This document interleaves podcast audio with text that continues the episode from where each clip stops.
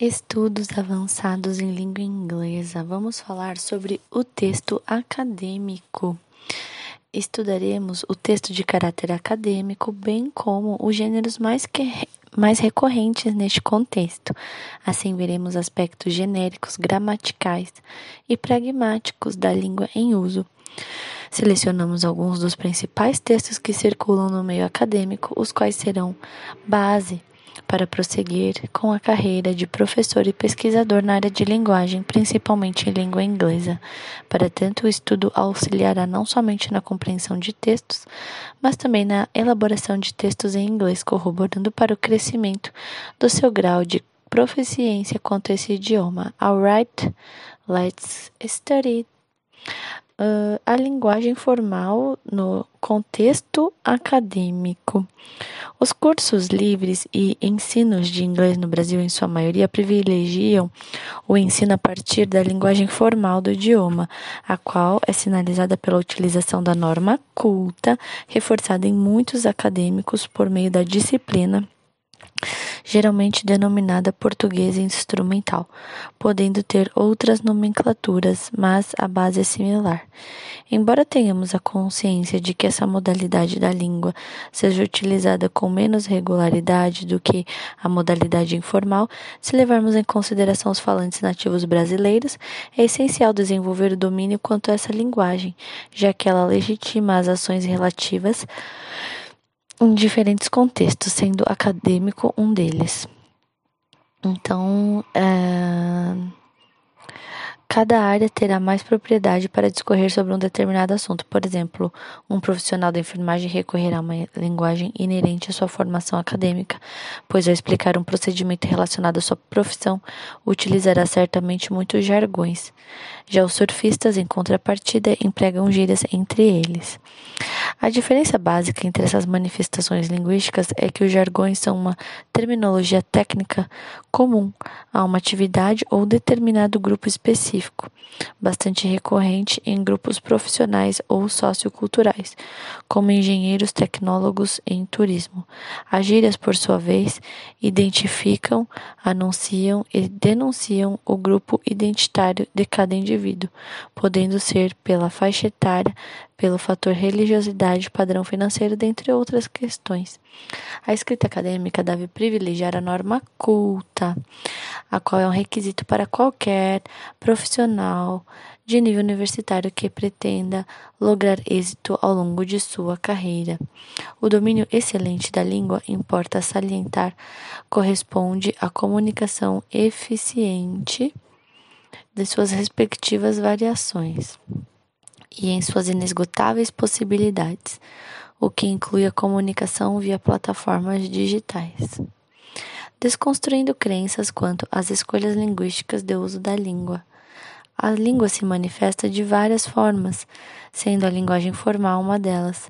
É necessário, de fato, extinguir crenças limitantes quanto ao aprendizado de um dado idioma, pressupostos em relação ao método de aprendizagem de uma língua, o papel do professor em sala de aula, a relevância da gramática no processo de aquisição da língua ou o roteiro a ser seguido para aprender o idioma, são exemplos de crenças que o aluno possui a respeito da aprendizagem de línguas estrangeiras. Então, é, em relação ao método de aprendizagem de uma língua, o, o papel do professor, a relevância da gramática, o roteiro, são exemplos de crenças que o aluno possui, né? Então é necessário desconstruir paradigmas e desconstruí-los não é algo que se consiga em curto prazo. Um, aqui estamos falando do papel do professor, né? Relevância da gramática e o roteiro. Um, mesmo sabendo que de uns, alguns tempos para cá ocorreram mudanças significativas, especialmente por causa do aumento crescente pelo ensino à distância, que se tornou essencial no contexto em que estamos vivendo, já que possibilita alcançar ainda mais pessoas, inclusive de espaços geográficos equidistantes. Você, caro estudante, já imaginou quantos paradigmas ainda se fazem presentes no tocante ao ensino e aprendizado da língua estrangeira?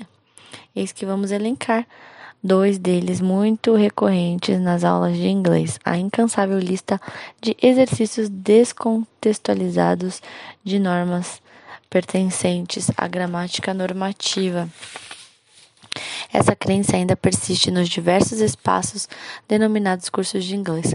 Não desmerecendo o ensino da gramática, porém, devemos lembrar que, se esse ensino não contemplar paralelamente práticas de leitura, compreensão eh, de múltiplos textos em língua estrangeira, o aluno aprenderá, porém, de modo limitado, ou seja, conhecerá apenas uma determinada regra gramatical isolada de seu contexto hum, de uso, né? Em suma, toda a história, toda a produção cultural que uma língua carrega extrapola os limites de sua gramática.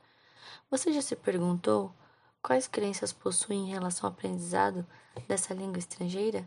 Esse questionamento vai sendo eliminado na medida em que você começa a entender que aprender inglês não consiste em apenas ler e ouvir diálogos formais prontos para depois reproduzir sempre da mesma forma, mas compreender o uso dessa língua em contexto de uso, diversificando o roteiro de estudos com leituras que recorram a formas linguísticas variadas pelas quais percorrem as modalidades tanto formais quanto informais. Conforme o leitor vai se apropriando dos fenômenos estruturais do inglês, ele vai para outros níveis de leitura, de modo a identificar os aspectos políticos, históricos, sociais e culturais cuja língua agrega em suas manifestações.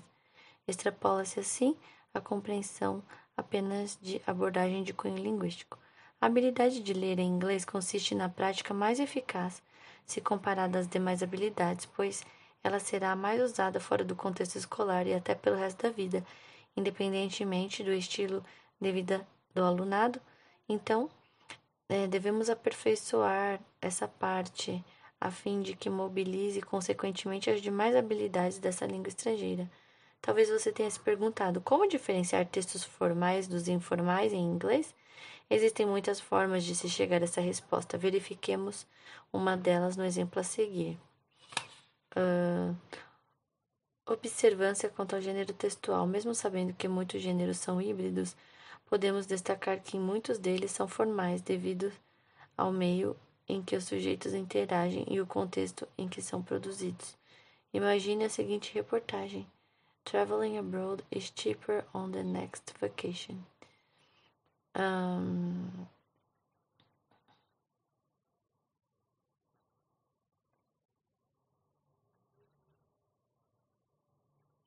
Nessa reportagem publicada em um jornal de renome, o leitor já imagina que será abordado de uma maneira mais formal, uma vez que ele possui gatilhos mentais. Ou seja, permite reconhecer, mesmo que de forma não consciente, a estrutura básica de uma reportagem, enquanto gênero jornalístico. Em contrapartida, se o mesmo título, Traveling on Abroad is Cheaper on the Next Vacation, estivesse em uma revista de piadas, os gatilhos mentais do público leitor seriam acionados de forma diferente, já que a piada é outro gênero. Tais gatilhos esperariam, portanto, uma linguagem mais coloquial e principalmente com efeito humorístico. No caso dos gêneros acadêmicos, discorrentes adiante acerca das características essenciais dos mais utilizados no âmbito das instituições de ensino superior, levando em consideração não somente os fatores linguísticos, mas também os pragmáticos, os quais contemplam a língua em uso. Esses textos produzidos no contexto científico possuem nuances específicas. Assim, é preciso estudar cada um com acuidade, a fim de compreender não apenas sua estrutura, mas também seu propósito comunicativo. Gêneros textuais acadêmicos, principais aspectos. Embora muitos tenham receio do famoso TCC, sabemos que o processo é tão importante quanto o final. Logo é necessário estar em contato com gêneros mais recorrentes até chegar nesta etapa, como resenha, projeto de pesquisa, artigos e abstract. Você já sabe que a modalidade acadêmica deve predominar a linguagem formal, pois o contexto requer isso, com raríssimas exceções, como é o caso do gênero ensaio, e em que a maior liberdade por parte do autor no sentido de defender determinada posição sem que tenha que apoiar no rigoroso objetivo uh, e aparato de comunicação e documentação empírica e bibliográfica. É claro que o ensaio se constitui uma produção que requer certo conhecimento por parte do pesquisador, sendo primordial você, caro aluno, iniciar pela base, como resenha, artigos abstract e projetos de pesquisa, gêneros que devem ser a cartilha do graduando, já que isso poderá até produzir para revistas especializadas, apresentar comunicações orais, elaborar pôsteres, dentre outras oportunidades típicas no segmento acadêmico. Vamos para o próximo passo? Leia dois abstracts. Na sequência, observe os pontos similares entre eles. O infográfico apresenta uma imagem com duas lousas. Ah, na primeira, há um carro, uma ilustração com a professora. Dentro da luz há o texto. Ambientes virtuais uh, de aprendizagem. Sistemas complexos compostos por gêneros digitais. In this paper, I have sought for a complex system characteristic in a virtual learning environment. In the whole and parts referring to the digital genres with compo composed then use the phenomena characteristics proposed by Larsen Freeman to analyze the platforms Tel-Educ e Prom-Info e Moodle, blá blá blá. Para fins didáticos, será abordado cada um dos elementos elencados anteriormente, bem como os aspectos léxico-gramaticais, os quais deram subsídio a você, graduando na consolidação de sua formação com licenciado em língua inglesa. Acima da segunda lousa há um pássaro, uma xícara e um bule. Abaixo há um hidratante, um hidrante em inglês, uma cabine telefônica. Ao lado da lousa há uma mulher com um hijab segurando um livro aberto em uma das mãos e na outra um ponteiro de um professor. Sobre a cabeça da mulher há uma coroa. Dentro da lousa está escrito Second Language Acquisition Reconciling Theories. This article argues that previous attempts to explain uh, SLA should not be disregarded. Instead, when they are put together, they provide a broader and deeper view of the acquisition process. Based on this understanding, widely discussed second language theories, including behaviorism, will be treated as explanations of parts of a whole, since each captures a different aspect of SLA, Second Language Acquisition. Uh, num primeiro olhar, você já consegue observar a linguagem formal em ambos os textos, pois essa linguagem é clara e precisa. Não há nenhuma contração das palavras como se utiliza no dia a dia, por exemplo, nem termos coloquiais. A tradução literal dos termos não nos revela o que eles são. Por exemplo, no caso do termo complex system, não basta saber o que se refere a sistemas complexos. Esse termo, por sua vez, pertence ao intitulado Teoria da Complexidade, portanto, só lendo o artigo na íntegra para se aprofundar nesse aspecto. O segundo traz alusão a uma das áreas muito importantes quanto ao ensino e aprendizagem de línguas, a saber, Applied Linguistics. A linguística aplicada é outra área do conhecimento e não simplesmente o ato de colocar em prática a linguística. Dessa forma, vocês percebem que em um abstract não há espaço para explicações, porque se trata de um gênero bastante pontual que sumariza o trabalho acadêmico do aluno. Há nos textos acadêmicos uma relação de interdependência, visto que um artigo necessita de um pré-projeto, de um questionário, de um abstract para cumprir os trâmites do processo. No caso do nível de doutorado, o discente deverá conhecer duas línguas estrangeiras, pelo menos, já que as produções desse estágio acadêmico exigem grau de proficiência mais elevado, sendo a inglesa mais requerida.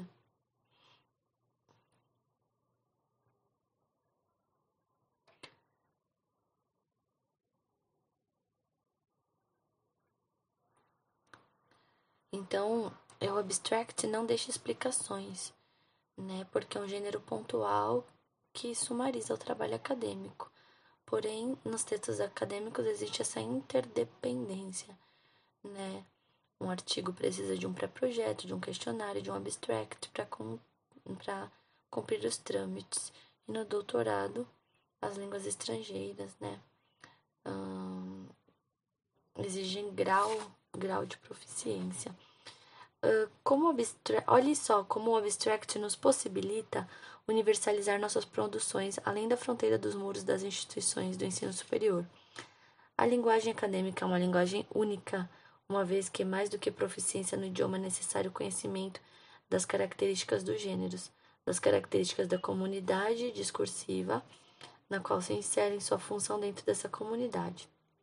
O conteúdo esperado a ser desenvolvido, a forma pela qual esse conteúdo é formatado e apresentado, entre outros aspectos, e estabilidade instável dos gêneros e os diversos fatores que modelam e influenciam parecem ser fulcrais nas modernas abordagens teóricas sobre gêneros discursivos textuais.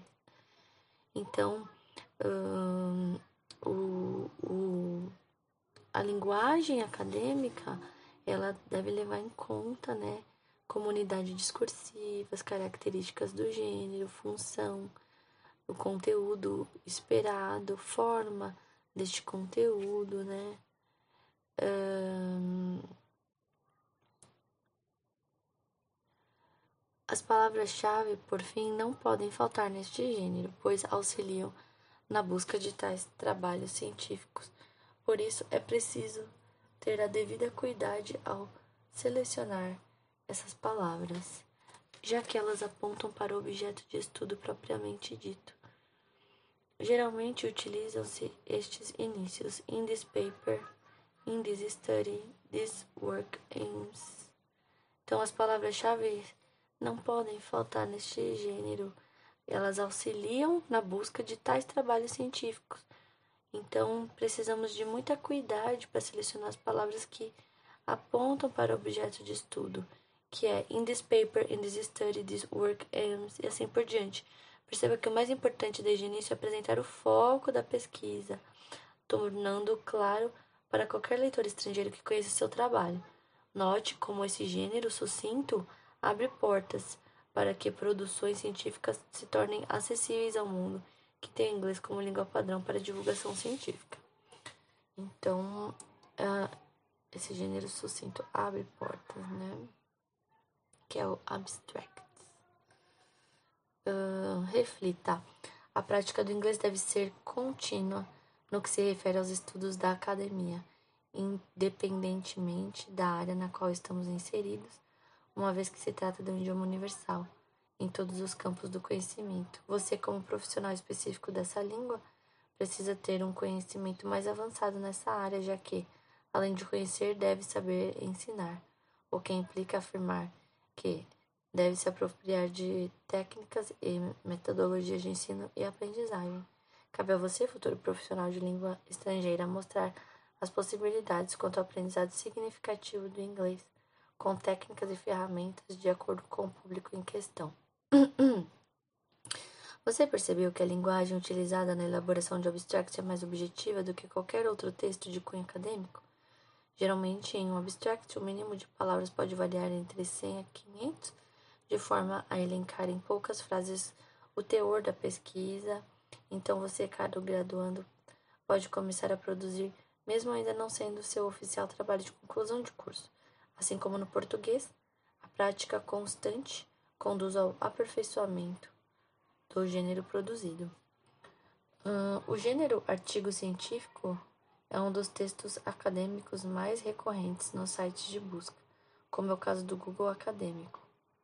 Então, o gênero artigo científico, né, é um dos mais recorrentes no site de busca. E o abstract, por sua vez, torna-se fundamental nessa constituição científica. É, então, o artigo, né, é o número um, um de textos acadêmicos, né, científico, né. E é, o artigo científico ele sempre precisa do abstract.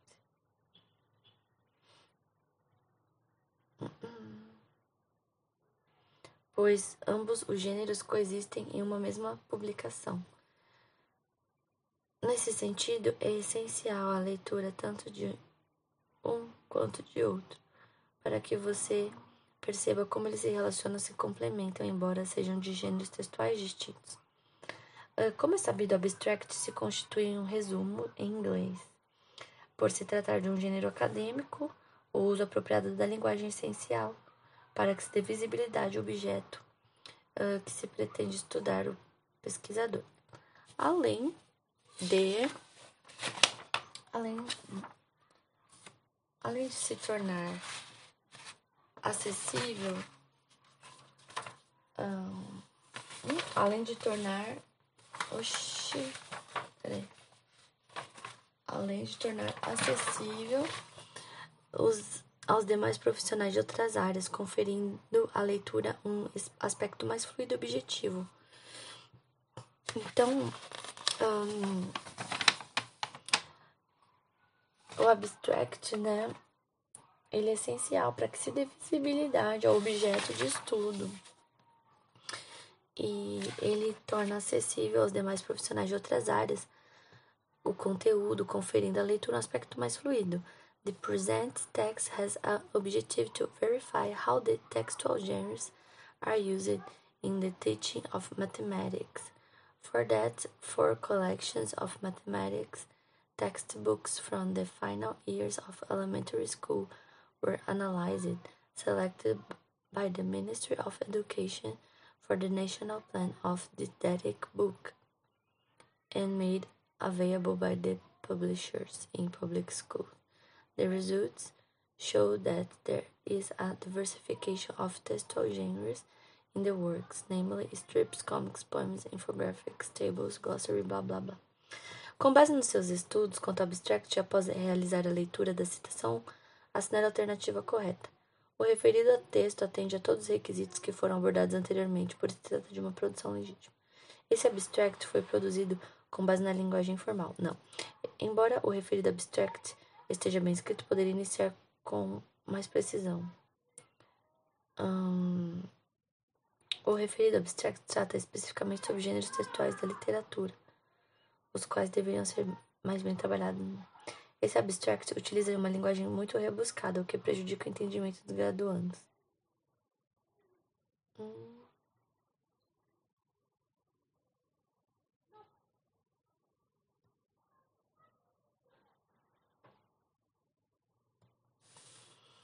Vamos falar agora das concepções fundamentais para a leitura e produção de textos acadêmicos.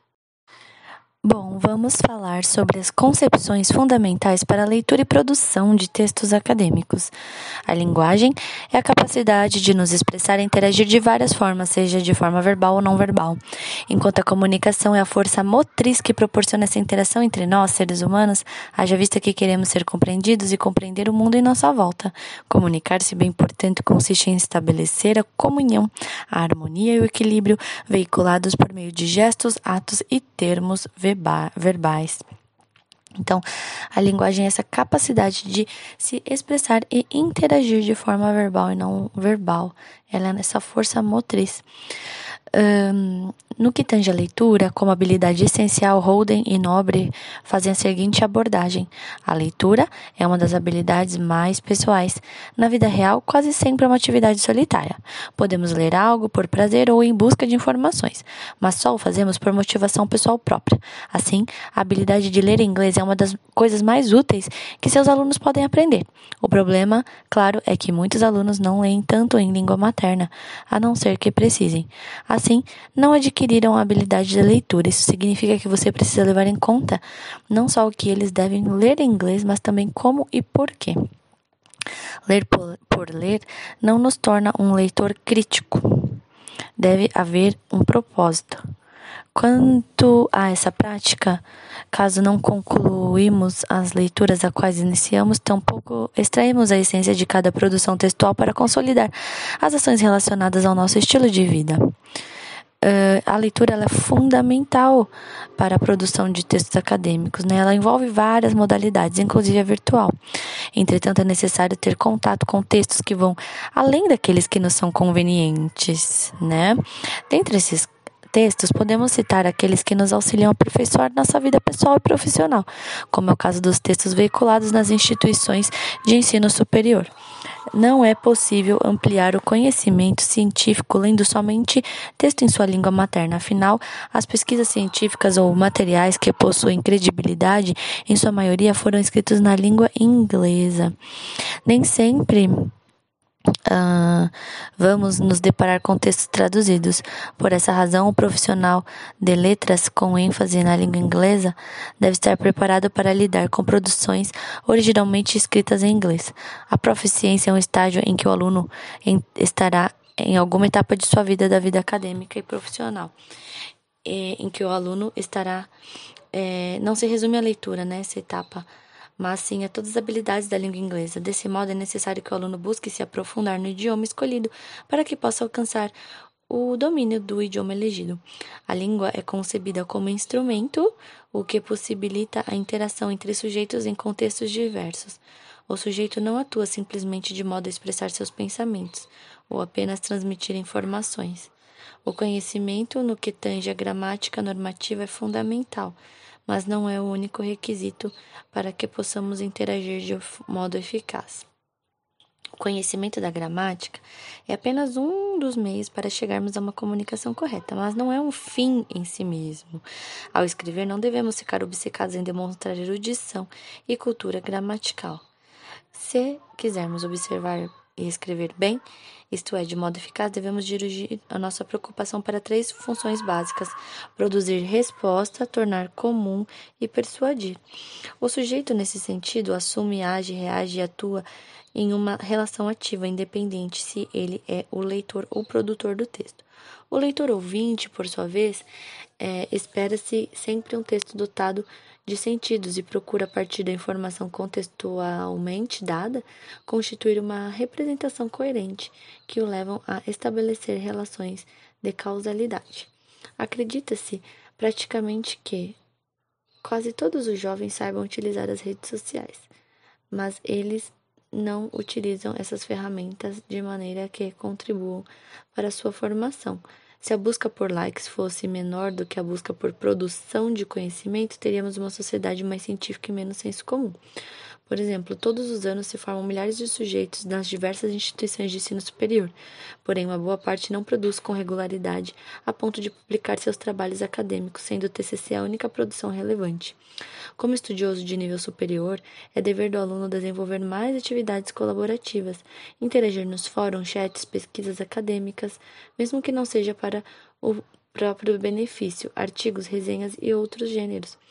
A leitura contínua e crítica, especialmente no contexto acadêmico, transfere o aluno de uma posição passiva e invisível para a esfera da colaboratividade e uma visibilidade significativa. Assim como no mundo há uma variedade de línguas em uso e heterogêneas, é possível observar peculiaridades em cada uma delas. Embora o inglês seja uma língua universal, ela não se manifesta da mesma forma, pois mantém contato com outras línguas, surgindo assim novas variedades da língua, o que é normal, já que a língua não é um fenômeno estático. Em relação aos textos científicos, estes devem ter uma escrita padronizada, uma linguagem que torne acessível a qualquer leitor conhecer o foco da discussão, sem qualquer digressão ou incompreensão, mesmo não sendo da área de letras.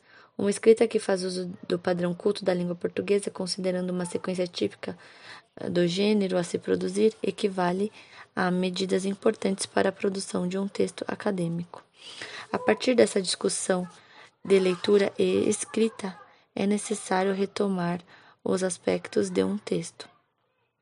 Então, dessa discussão de leitura escrita, podemos retomar alguns aspectos. Esse termo, por sua vez, constitui-se de uma unidade básica da discussão entre linguagem, língua e demais variedades. O texto, independentemente se está escrito ou falado, pode se manifestar por meio de frases ou imagens, visto que, independentemente da extensão, o importante é fazer sentido dentro do contexto ao qual está inserido.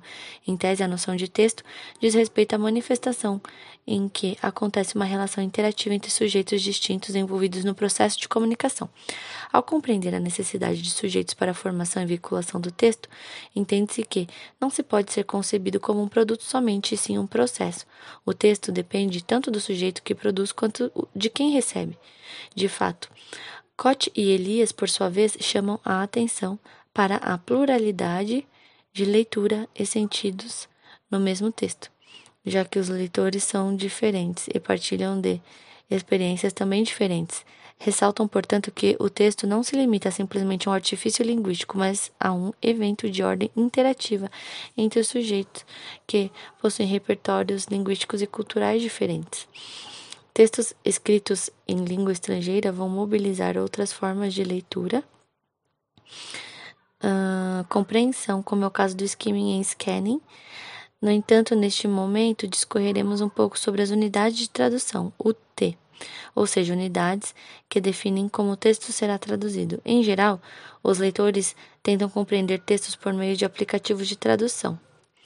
Contudo, os aplicativos utilizam a mesma performance para realizar o processo tradutório, que é literal.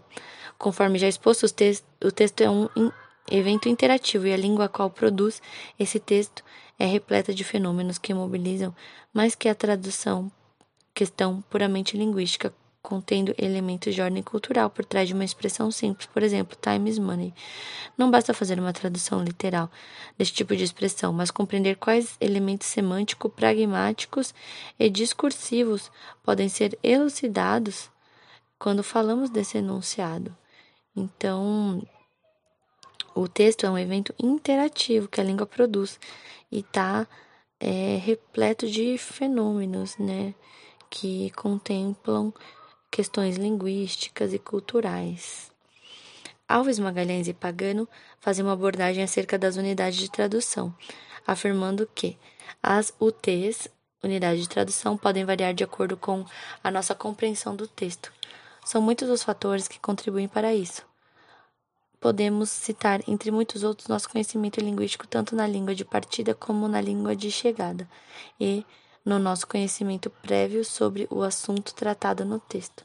Contudo, a nossa atenção consciente para com o texto de partida é que nos levará ou não a perceber todas as características, todas as suas nuances e sutileza.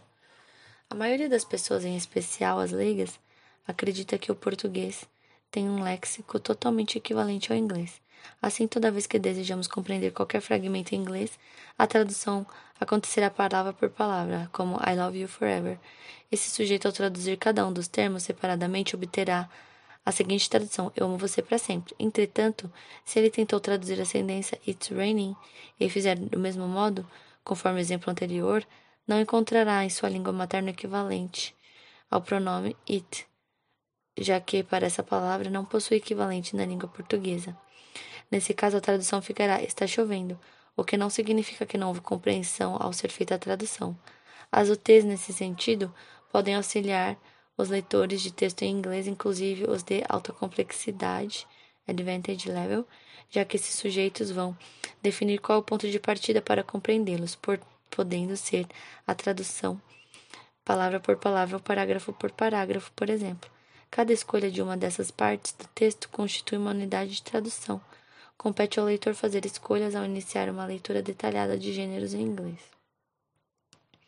Quanto menor for a unidade de tradução, maior será a probabilidade de o texto traduzido ser insatisfatório, já que existem muitas slangs ou idiomatic expressions que impossibilitam uma tradução ser feita palavra por palavra. Logo, ele deve elencar outra UT para esse caso, que pode ser frase ou parágrafo, por exemplo.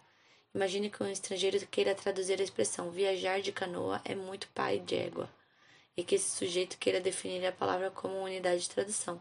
Essa pessoa não vai lograr êxito na tradução, pois termos de expressões culturais como pai de égua somente podem ser traduzidos juntos ou seriam mantidos da mesma forma por não haver nenhuma expressão que evoque sentidos semelhantes. Então, é, as unidades de tradução elas variam de acordo com a nossa compreensão. É, então, podemos citar nosso conhecimento linguístico na língua e no nosso conhecimento prévio. É, então, nossa atenção consiste para o, com o texto de partida, que nos levará a perceber todas as características nossas sutilezas. Chamamos atenção para dois aspectos acerca da tradução: tradução simples e área da linguagem. Não é apenas, né, a tradução simples não se resume a passar de uma língua para outra. Se assim fosse, a comunicação efetiva entre dois países seria prejudicada. É só observar a tradução de nomes de filmes que você perceberá que a tradução é algo que requer escolhas bem mais ponderadas. 2. Área da linguagem. A tradução é um estudo compêndio de trabalhos científicos que o fizeram uma sub-área, com a denominação estudos de tradução. Os estudos de tradução vão além de um simples dicionário, ou seja, repertório do tradutor e materiais especializados são alguns dos complementos que fazem diferença na hora de executar é, essa prática. Em linhas gerais, há três tipos de tradução. Hum...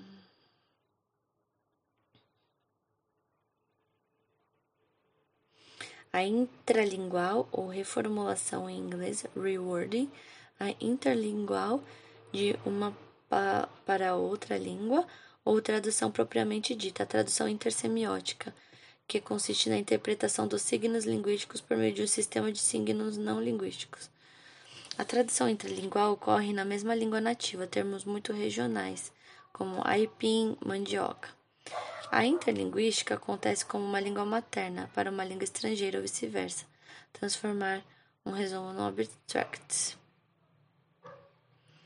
A intersemiótica é aquela que permite que um formato se transforme em outro. Por exemplo, um livro de autoajuda se transforma em um texto para teatro, ou seja, a mudança ocorre na estrutura, principalmente de um texto para outro de diferente modalidade. Como acadêmico, precisamos conhecer essas estratégias de tradução para que não dependamos somente do Google Tradutor ou dicionário comum bilíngue, toda vez que desconhecermos algum termo ou idioma estrangeiro. Para ser mais assertivo, faça necessário adquirir o dicionário inglês-inglês. Dessa forma, ampliaremos mais ainda os conhecimentos da língua inglesa, treinando a mente para pensar nesse idioma para posteriormente ler e escrever com mais propriedade. Trabalhar com textos acadêmicos requer não somente prática, mas também expertise quanto ao uso de técnicas e ferramentas que extrapolam o senso comum. Os gêneros no âmbito científico apresentam termos e conceitos e expressões complexas, Logo, dependendo do grau de complexidade do texto, precisamos fazer uso de instrumentos para nos auxiliar neste processo. Quanto a este aspecto, Alves, Magalhães e Pagano fazem a seguinte afirmação: A consulta a glossários e dicionários especializados é certamente uma estratégia importante quando se desconhece uma terminologia específica. No entanto, existe o problema da atualização da informação, especialmente nas áreas científicas de ponta as quais precisam continuamente cunhar termos e expressões para nomear os processos e elementos gerados pela pesquisa. As fontes de consulta devem ser sempre recentes.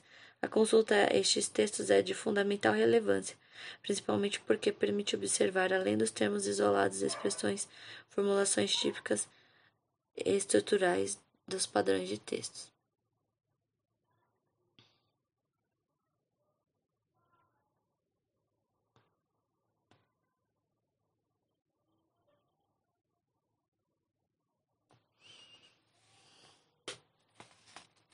É importante conhecermos as estratégias de leitura, compreensão e interpretação e desenvolver as demais habilidades da língua estrangeira, que envolve escuta, fala e escrita. Muitos brasileiros perceberam a necessidade de aprender inglês, mesmo que de forma instrumental. Porém, uma das maiores dificuldades uh, está em não conseguir mobilizar seus conhecimentos para auxiliar diversos públicos quanto às necessidades específicas. Enquanto existem alunos que precisam simplesmente de reforço em suas aulas de inglês, outros querem ser mais fluentes. E há casos de pessoas que precisam de aulas de técnicas de interpretação de inglês para provas de proficiência que querem seus serviços como tradutores de textos especializados da área de direito, por exemplo. Vamos falar sobre artigos. Assim como os demais gêneros, os artigos possuem características e finalidades específicas. Sobre o assunto, Severino 2007 expõe que o artigo é um trabalho trivial no contexto acadêmico, cuja uh, estrutura precisa conter os objetivos, aporte teórico, metodologia, análise dos dados, conclusão com as considerações finais. Também compõe esse trabalho a formatação do texto, que segue a ABNT como os demais gêneros. As similaridades entre artigo e monografia, porém o primeiro é mais reduzido e preciso. Ah, então, artigo, ah, ele é mais reduzido e preciso.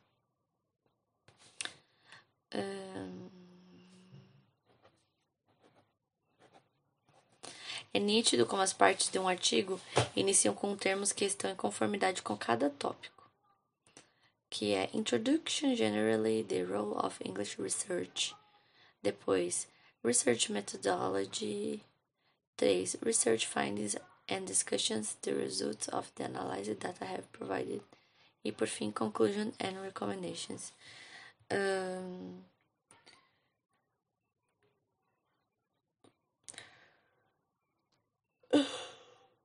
Posteriormente, as palavras é, na introdução generally, que aborda rapidamente a temática, depois research methodology, o marcador discursivo in order to, que sinaliza a descrição da metodologia escolhida. Já a parte research findings remete aos resultados do trabalho.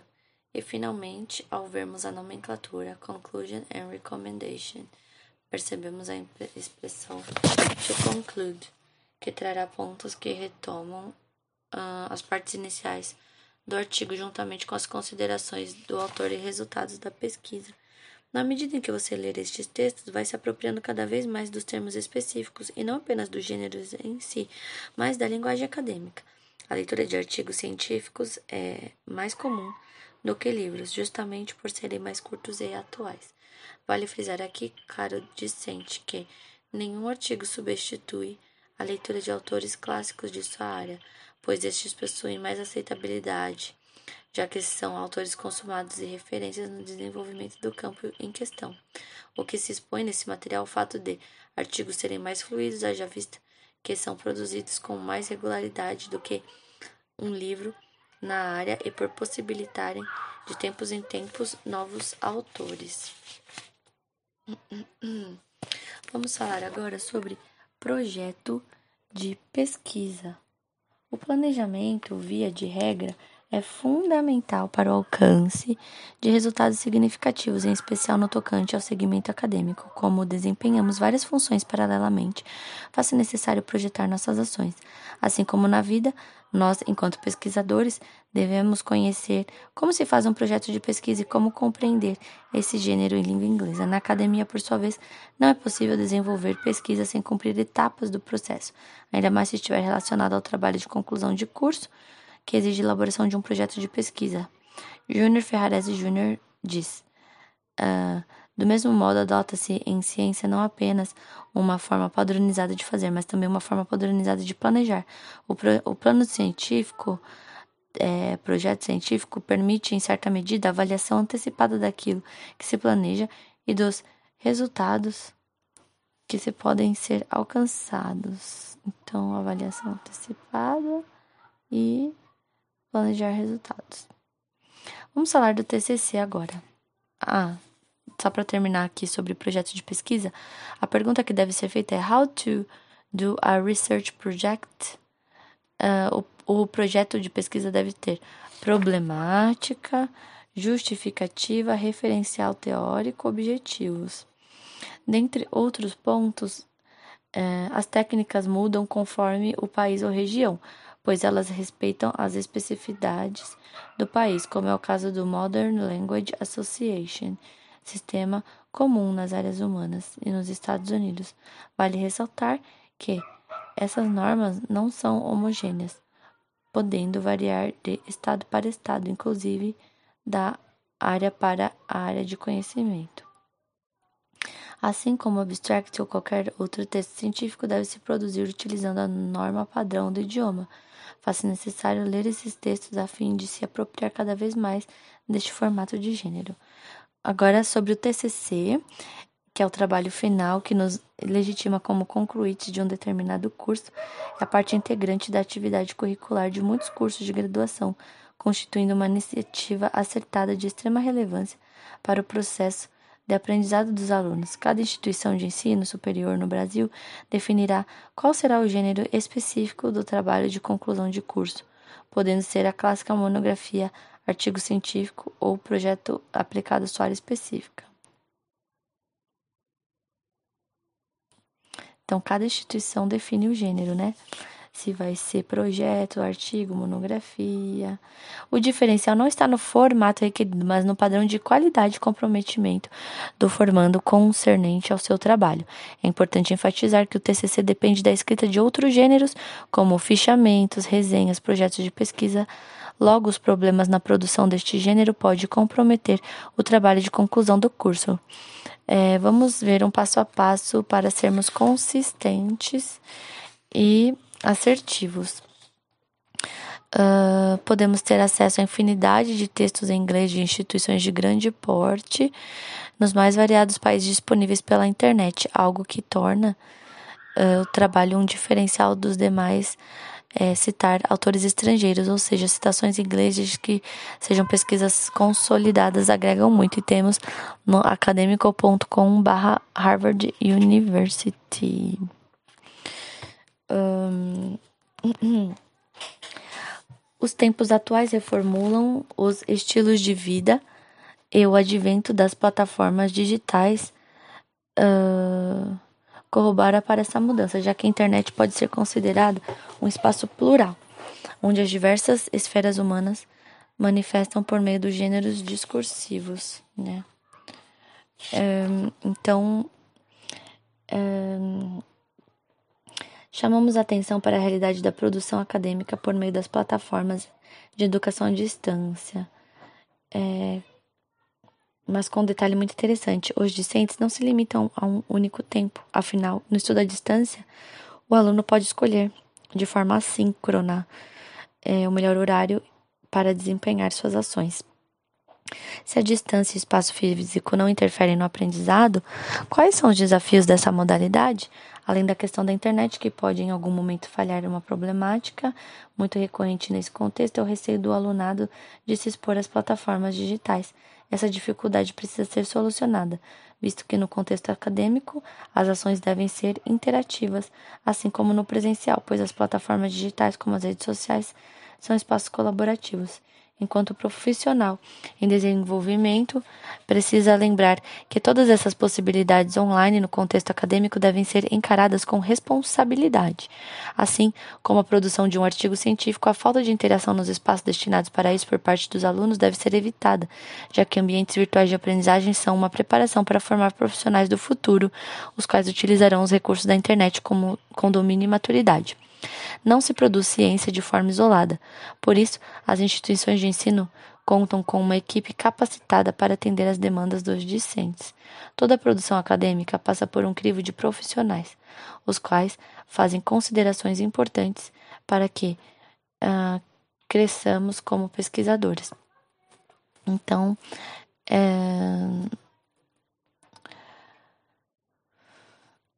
Contemporaneamente, é possível uma defesa de TCC ser na modalidade remota em muitas instituições de ensino, inclusive de doutorado, diminuindo a cada dia as barreiras de outrora que pareciam intransponíveis. Todavia, para que cheguemos a esse nível, temos de passar por um processo de sermos mais alfabetizados na, na, linguagem virtual acadêmica, o que implica diferenciarmos uma rede social pessoal de uma rede colaborativa. Quando enunciamos em um fórum de discussão ou quando fazemos postagens, é, em um espaço é importante sempre lembrar de que aquilo que é produzido na rede fica registrado e disponível para outros lerem e que requer aperfeiçoamento na escrita, polidez, discursiva, ética, respeito, dentre outros aspectos. Lembre-se é, que não precisamos necessariamente estar formados para produzirmos artigos para revistas online, participar de comunicações orais em eventos virtuais e assim por diante. Os gêneros acadêmicos podem ser abrigados em inúmeras plataformas que se conectam a outros gêneros, auxiliando os quais podem funcionar seu crescimento, fazendo com que fiquemos cada vez mais seguros quanto aos trabalhos que desenvolve a faculdade. Muitos profissionais graduados, em meio às dificuldades da área, sejam relacionadas a questões financeiras ou distanciamento do seu próprio propósito como professores de inglês, estão recorrendo a metodologias paralelas concernentes ao processo de coaching. Uh, Cunha, em sua obra Coaching Instrucional, Formação Continuada em Ensino de Línguas postula que o coaching instrucional, como proposta para a formulação de professores, formação de professores, envolve características, especialmente aquelas relacionadas à colaboração, que propicia o empoderamento do professor para a realização de mudanças favoráveis ao processo de ensino-aprendizagem. Então, o coaching instrucional, ele vai propiciar o empoderamento do professor em relação às mudanças favoráveis dentro do processo de ensinagem, né? Um, também para que eles atuem de forma colaborativa, esse empoderamento, essa formação, né? Nos Estados Unidos, o coaching possui grande importância em muitas instituições de nível superior, em especial no estado de Kansas. Existem, por sua vez, trabalhos diversos sobre este profissional, o qual atua como autônomo e líder, que auxilia no desenvolvimento humano, contribuindo para o coach para que o aprendiz tenha resultados mais satisfatórios. Entretanto, no Brasil, o profissional de coaching se volta mais para o segmento empresarial, sendo Uh, então, nos Estados Unidos é grande importância e existem trabalhos diversos que uh, esse coach trabalha no desenvolvimento humano de forma a formar autônomos e líderes. E no Brasil é mais o segmento empresarial, sendo a produção no âmbito educacional ainda muito restrita, pouco difundida, embora existam pós-graduações nessa linha. No que tange à formação continuada em relação ao ensino de línguas, demonstra-se que nós, enquanto professores, sempre precisamos nos aperfeiçoar as coisas como elas mudam com o passar do tempo, inclusive o perfil do aluno. Conforme vimos, não basta fazer um bom artigo, todavia é imprescindível saber se comunicar virtualmente produzindo outros gêneros, o que fazem parte da rotina de um estudante na modalidade à distância. Vale frisar que a leitura de texto na internet não substitui a leitura de um livro físico, visto que ambos os processos possuem um papel fundamental em nossa existência. O que está declarado aqui de fato é que não podemos ficar isolados se a contemporaneidade requer de nós outras expertises, um, como produzir textos virtuais. Né? Um, o contato com cada gênero dessa natureza só tende a enriquecer e diversificar os talentos de cada um, fazer a é, ciência significa se expor, mesmo sabendo que as críticas existam, nada pode nos paralisar a não ser nós mesmos. Vamos agora testar os nossos conhecimentos. Uh, como futuros profissionais, temos de desenvolver percepções dos tempos que mudaram. Dessa maneira, o advento das plataformas virtuais e as redes sociais passaram a ser acomodados no espaço acadêmico no tocante ao ensino e aprendizagem à distância. Com base no exposto, assinale a alternativa correta. A educação à distância veio para substituir a modalidade presencial. Uh, a, formulação, a formação continuada é uma necessidade que nós temos, pois as coisas mudam com mais regularidade. Logo, devemos buscar este aperfeiçoamento. Eu acho que é esse.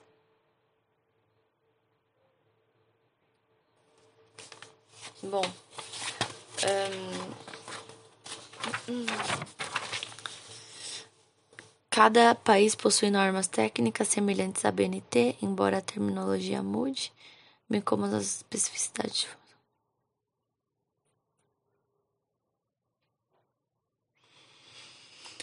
A seguir, vamos falar sobre ferramentas e recursos textuais no âmbito acadêmico. Vamos falar sobre pontuação como fator de progressão e coerência em textos científicos. Muitas vezes preocupamos-nos unicamente com vocábulos, elementos coesivos e bem menos com sinais de pontuação dos referidos textos. A clareza quanto às informações dos trabalhos científicos precisa articular a vírgula ao ponto e em seguida o ponto final de cada parágrafo. Assim como em português, urge a necessidade de buscar materiais de referência quanto aspectos gramaticais do idioma estrangeiro, além dos materiais para apresentar itens linguísticos em uma variedade de contextos. Os alunos também precisam de materiais de referência gramatical.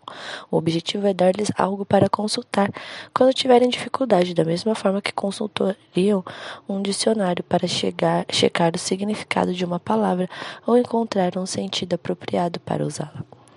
Falar sobre pontuação assiduamente pode parecer desinteressante no mundo dos emojis. Entretanto, deve-se ressaltar que uma pontuação equivocada pode prejudicar o fator semântico pragmático do texto. Imagine a seguinte situação: esse elemento não pode deixar. Este elemento não pode deixar. No primeiro exemplo, temos uma aceitação, demonstrando que o elemento é essencial para algo. No segundo, é descartável, por isso, uma vírgula desempenha um fator de produção de sentidos, não apenas um elemento que permite uma pequena pausa. Veja a conceituação. It, it's used to signal the separation of main clauses from non-restrictive restrictive clauses, that is, clauses which do not restrict the meaning of the main clause but merely comment on it or give more information about it. We look eagerly for the men who were to be our guides.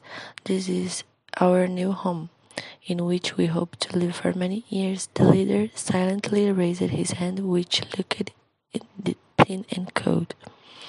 A vírgula ou the comma irá mobilizar sequências, exemplificações, bem como relações de explicação ou de ordem conclusiva. O ideal é que haja revisão sempre que possível, a fim de que essas particularidades textuais sejam retificadas. Há basicamente dois tipos de classificação quanto ao uso da vírgula. Verifiquemos nos elementos a seguir quais são. Restritiva. He was reading the book which had a red cover which had a red cover, um, is a restrictive clause and it is part of the definition of book. Perhaps to distinguish it from another book, a different color. Depois tem a não restritiva. He was reading a book which had a head cover. Which had a head cover. Here, by the use of comma, is no restrictive clause giving additional information about the book. Então, a primeira, uh, he was reading the book which had a red cover. Um, he was reading the book which had a red cover. Uh.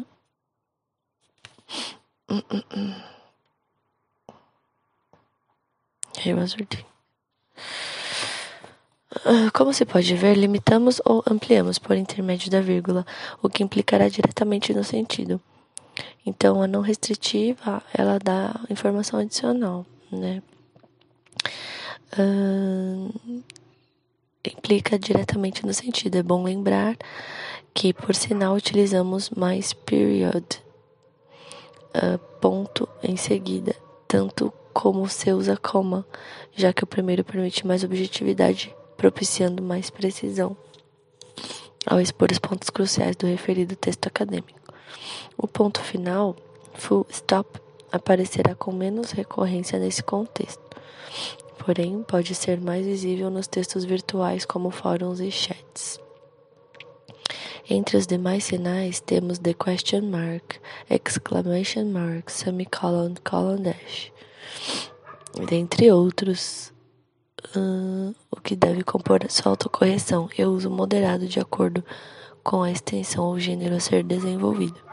O ideal é que, tratando-se do gênero de conclusão de curso, você pode se permitir uh, identificar alguns desvios que muitas vezes são imperceptíveis. Então, Um, esses demais sinais, né, é, devem compor a nossa produção. Assim como o conhecimento quanto ao gênero acadêmico e a temática da pesquisa em questão, verificar a pontuação utilizada faz parte da rotina de um pesquisador em ascensão, uma vez que sempre estamos nos aperfeiçoando à medida que interagimos. Estudar línguas é um trabalho que requer continuidade e proficiência gradativa, exatamente na proporção que as mudanças surgem no mundo em nossa volta. Por essa razão, é fundamental sempre rever as principais dificuldades em relação a cada produção científica e posteriormente reescrever esses textos com o intuito de torná-los cada vez mais eficientes conforme os padrões da BNT. Hum, vamos fazer um teste aqui, né? O uso de dicionários e o emprego dos aplicativos e sites de tradução automática são importantes na leitura e construção de textos acadêmicos, haja vista que contribuem de forma significativa para a elaboração fluida desses gêneros científicos. Esses instrumentos, porém, não devem substituir as estratégias e conhecimentos práticos relacionados à proficiência do idioma, que deve fazer parte do repertório cognitivo do profissional de letras com habilitação em inglês. Concernente ao exposto, assinar a alternativa correta quanto ao uso dos dicionários e aplicativos e sites de tradução. O Google Tradutor e outras ferramentas online de tradução devem ser evitados a todo custo. Não. Os dicionários monolíngues, bem como especializados, devem ser utilizados somente em contextos jornalísticos. Não. Tanto o Google Tradutor quanto os dicionários têm papel de Auxiliar o profissional de letras, em especial tradutor especializado, o que não pode ocorrer é o profissional utilizá-los integralmente, afinal a leitura a produção de texto requerem ações inerentes do ser humano. Sim, se a web disponibiliza tradutores automáticos é porque não há erro algum em utilizá-lo, seja ele qual for. Como profissionais devemos entender que o mundo moderno nos trouxe facilidades, tornando o professor a cada dia um profissional substituível. Nada a ver. Uh, o dicionário inglês-inglês deve ser o mais utilizado pelo profissional Nada a ver. Uh, material complementar, filme, a rede social. Esse longa-metragem relata a vida de Mark Zuckerberg, criador do Facebook, rede social, que ainda hoje impacta gerações. O interessante é perceber os motivos que o levam a criar o grande network, além de apresentar aos telespectadores o dia a dia dos estudantes de Harvard, instituição de enorme prestígio mundial. Vale a pena conferir. Bom, é, chegamos ao final do nosso estudo e um, vimos né, que esse tema sobre trabalhos acadêmicos na graduação constitui a base para a consolidação do futuro profissional, independente da carreira que pretende seguir.